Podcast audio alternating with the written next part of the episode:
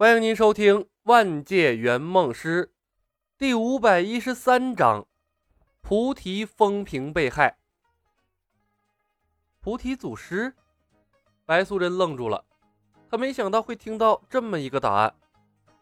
遇到李小白之前，她从没听过菩提祖师的名号。关于菩提祖师的一切，都是从李小白的口中听到，而且逐渐变得丰满。一开始。在小白蛇的心中，菩提祖师是个神秘的隐士高人，慈悲为怀，对徒弟格外宠溺。为了补全徒弟缺失的道基，不惜帮他们转世重生。后来，菩提祖师是个博学的人，谋天算地，堪比圣人。借报恩一事，以经济之学打造医疗体系，造化世人，为徒弟积累滔天功德。在之后。白素贞见识了李小白和唐伯虎的古怪神通，菩提祖师的形象悄悄转为了不拘一格、亦正亦邪的形象。但现在，乍然从李牧的口中听到所谓的千年大劫，竟然是菩提祖师搞出来的。再联想到千年大劫恐怖的外在表现，菩提祖师的形象在小白蛇的心中轰然崩塌。彻彻底底沦为了玩弄天下人与股掌之间的大魔头，而且还是个很不正经的大魔头。怪不得李小白的天赋神通是那么无耻的魅惑，怪不得唐伯虎的言出法随是那么的随意，怪不得唐伯虎会有丢肥皂的古怪神通。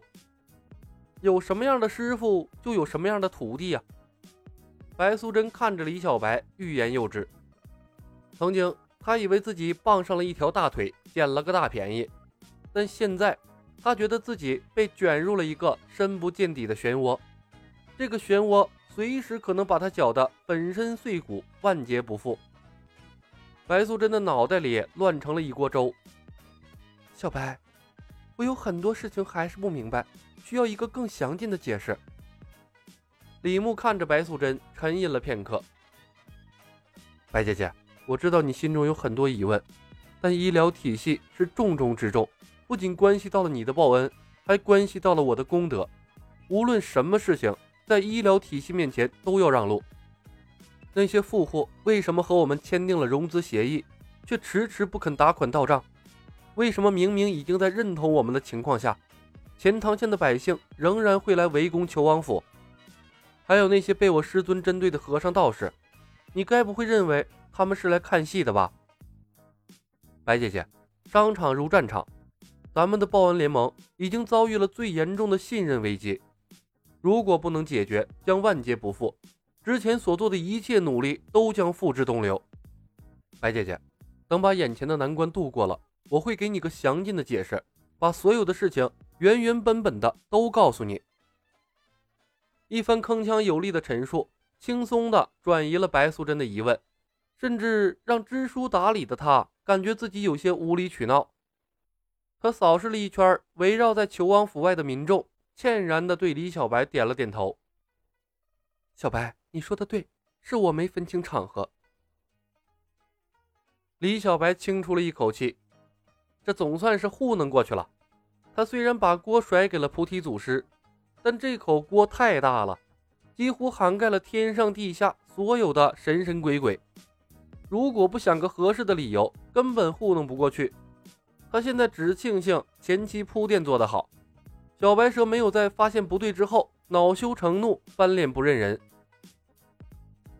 伯虎怎么样了？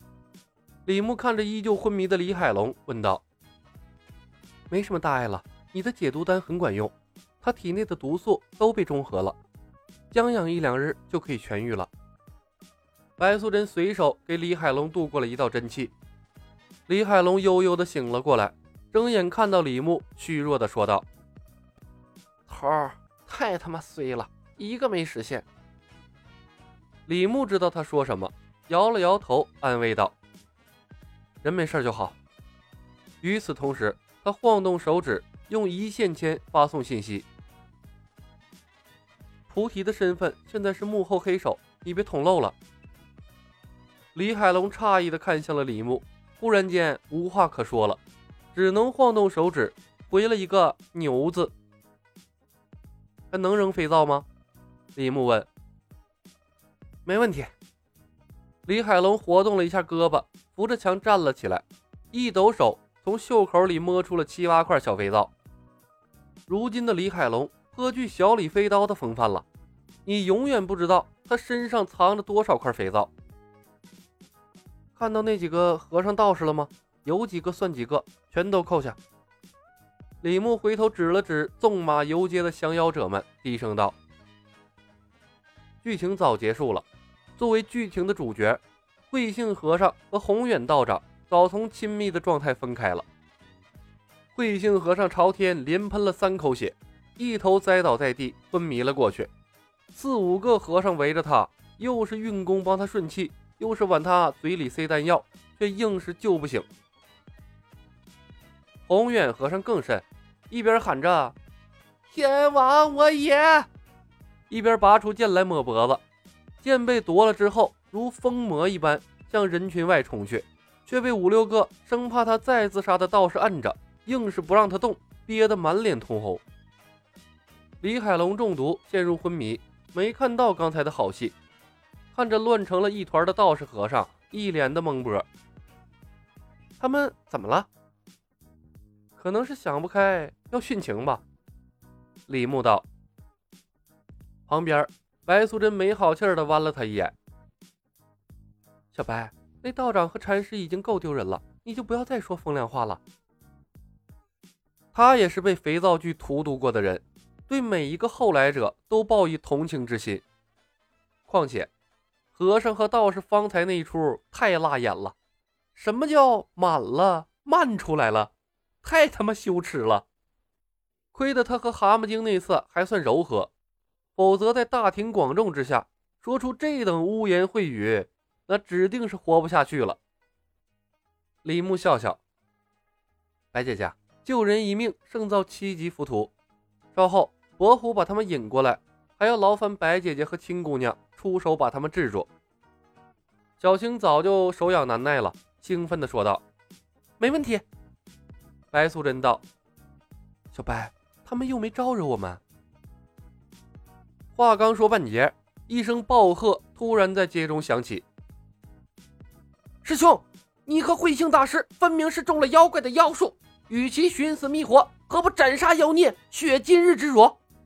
今日师兄能中招，明日钱塘县百姓必受妖孽所害，我们当斩妖除魔，还钱塘县朗朗钱。”说话的是青年道士，他红着眼睛，愤怒地瞪向了李小白这边。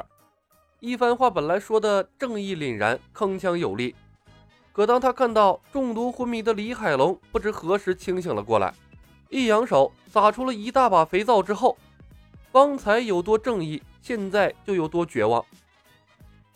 肥皂落地，前来降妖的和尚道士全都放下了当下正在做的事情，一个个以最快的速度向着肥皂冲了过去。